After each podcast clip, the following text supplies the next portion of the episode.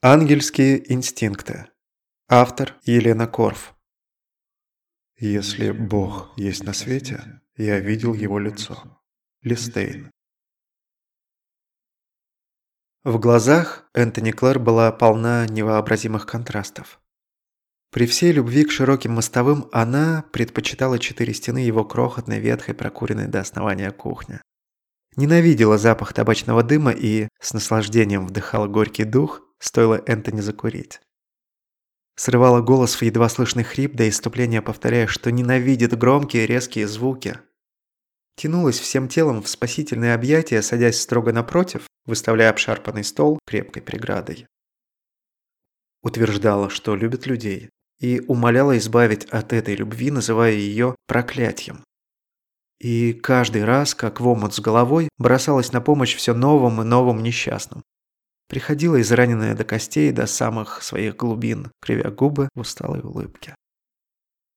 И вновь говорила, как бесконечно, как искренне любит всех своих подопечных.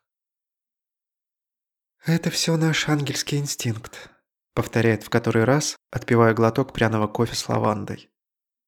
Прикрывает глаза, делает глубокий вдох, проводит ногтем по краю фарфоровой чашки расслабляется, и резкое пронзительное сходство с натянутой струной вдруг исчезает, уступая место беззащитности и по-человечески грустной усталости.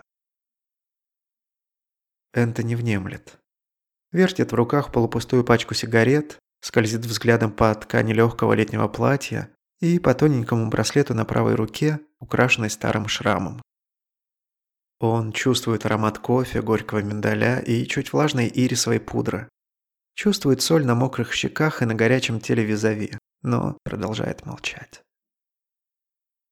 «Ты же знаешь, что это, Тони». Ее голос наполнен горечью кофейных зерен. Она нервно вертит кольцо на указательном пальце. Тони медленно качает головой, сминая пачку в руках. «Не знаешь? Тогда расскажу». Клэр выглядит так, будто сама мучительно хочет курить. Зажать сигарету в тоненьких своих пальцах, прижаться губами к фильтру и сделать глубокий вдох. Этот чертов инстинкт есть вообще-то в каждом из нас. Он заставляет детей приносить домой уличных кошек и выхаживать голубей. Помогать новеньким в школе или играть в докторов. Он крепнет из года в год. Ты сочувствуешь чужому горю, пытаешься всех спасти – становишься тем плечом, что необходимо другим, иногда многим, иногда лишь одному. Все это ангельские инстинкты. Она делает подобие затяжки, после жадный глоток. И вдруг думает, что кофе Энтони – лучшая вещь на земле. Но ангельские инстинкты зачастую делают больно. К примеру, Мама ругает, заставляя нести котенка обратно под дождь, и ты знаешь, что он промокнет до нитки и, возможно, умрет. Новенький в школе становится хулиганом и ждет тебя после уроков. Люди, с которыми ты ночами сидел, вытирая их слезы, уходят, оставив взамен сквозную дыру внутри. Знакомо? Такое бывает. Клэр усмехается, ставя чашку на стол.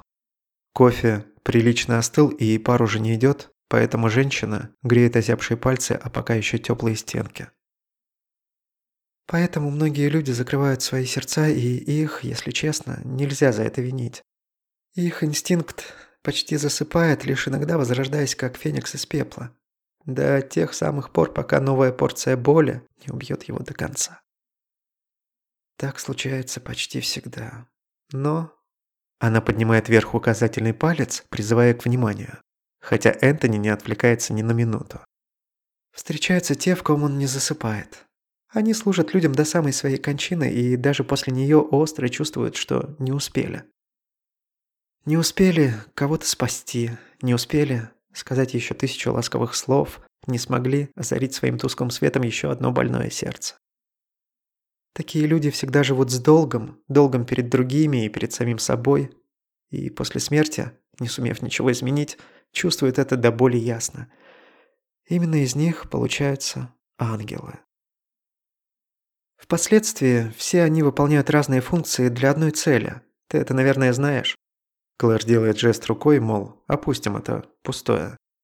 Но лишь немногие могут стать хранителями для людей. Для этого, видишь ли, нужно сердце, прозрачное, как стекло, и такое же тонкое. А стеклянное сердце слишком легко разбить, заканчивает за нее Энтони. Зажигалка негромко щелкает, и небольшую серую кухню вмиг наполняет запах табачного дыма. «В самую точку!» Вдруг оживляясь, горько смеется Клэр. Пряди русых волос падают ей на глаза, и она поправляет их резким жестом.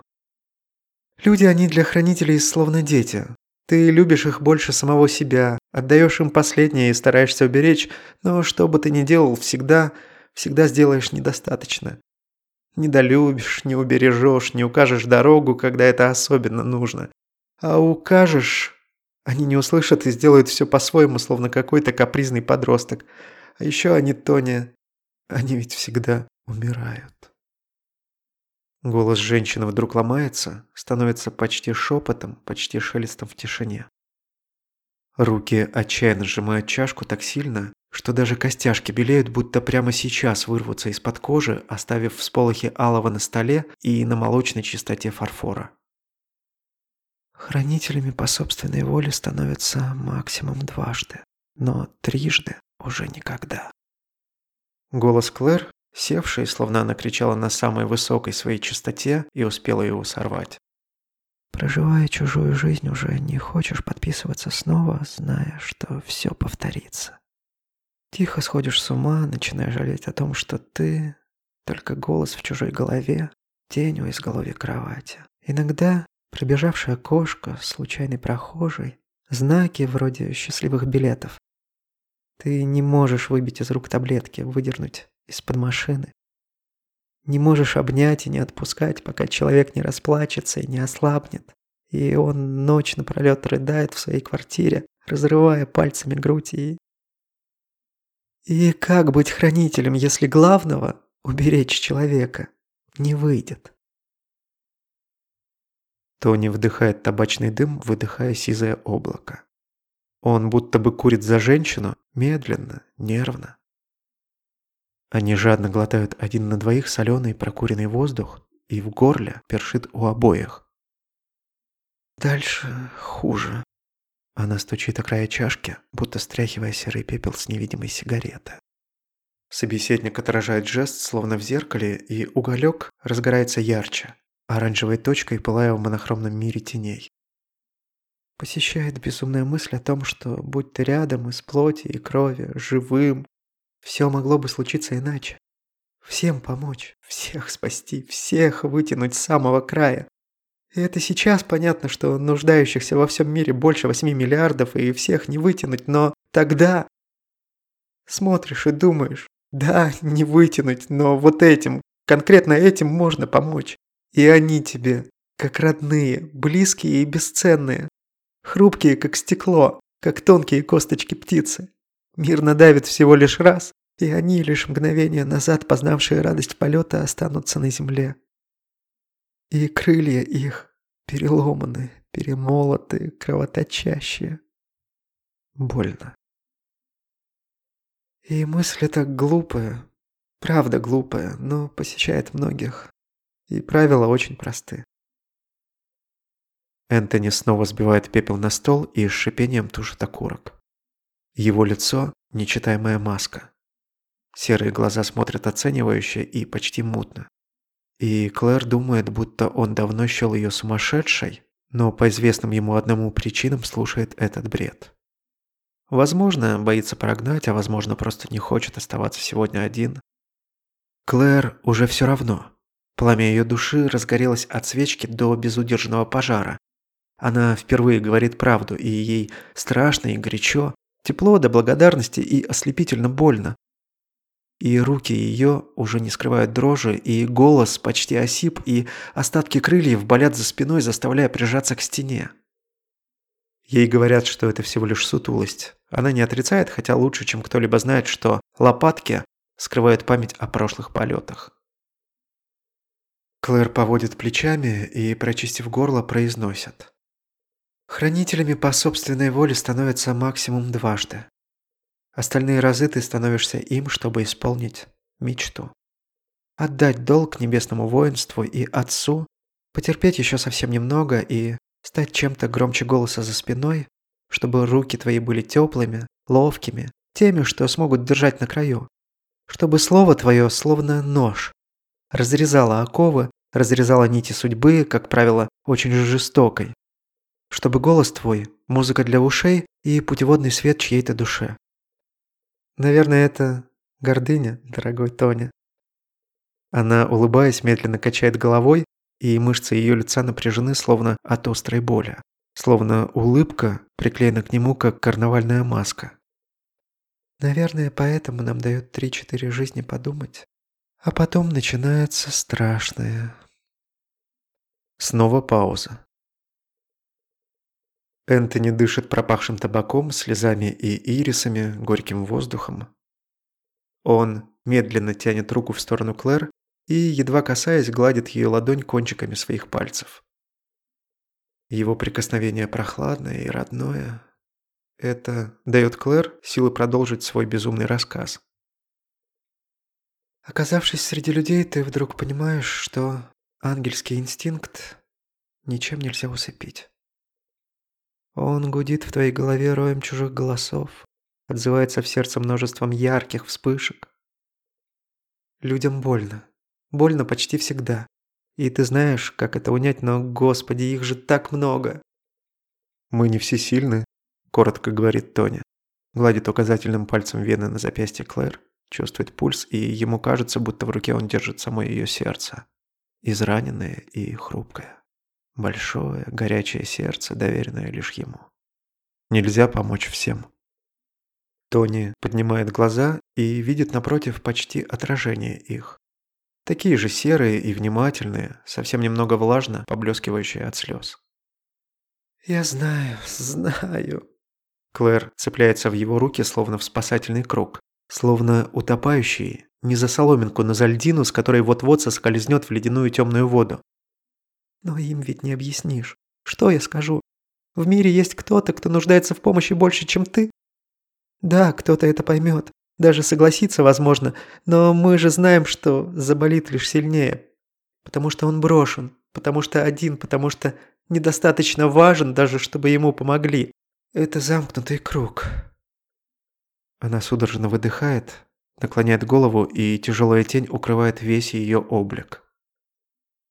Черты лица становятся грубыми, острыми, словно женщина высечена из камня. Гримаса скорбной печали искажает его, словно шрам.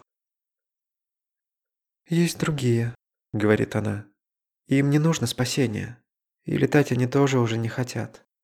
Но ангельский инстинкт упорно толкает к ним, убеждая, что помощь нужна сильнее, чем всем остальным.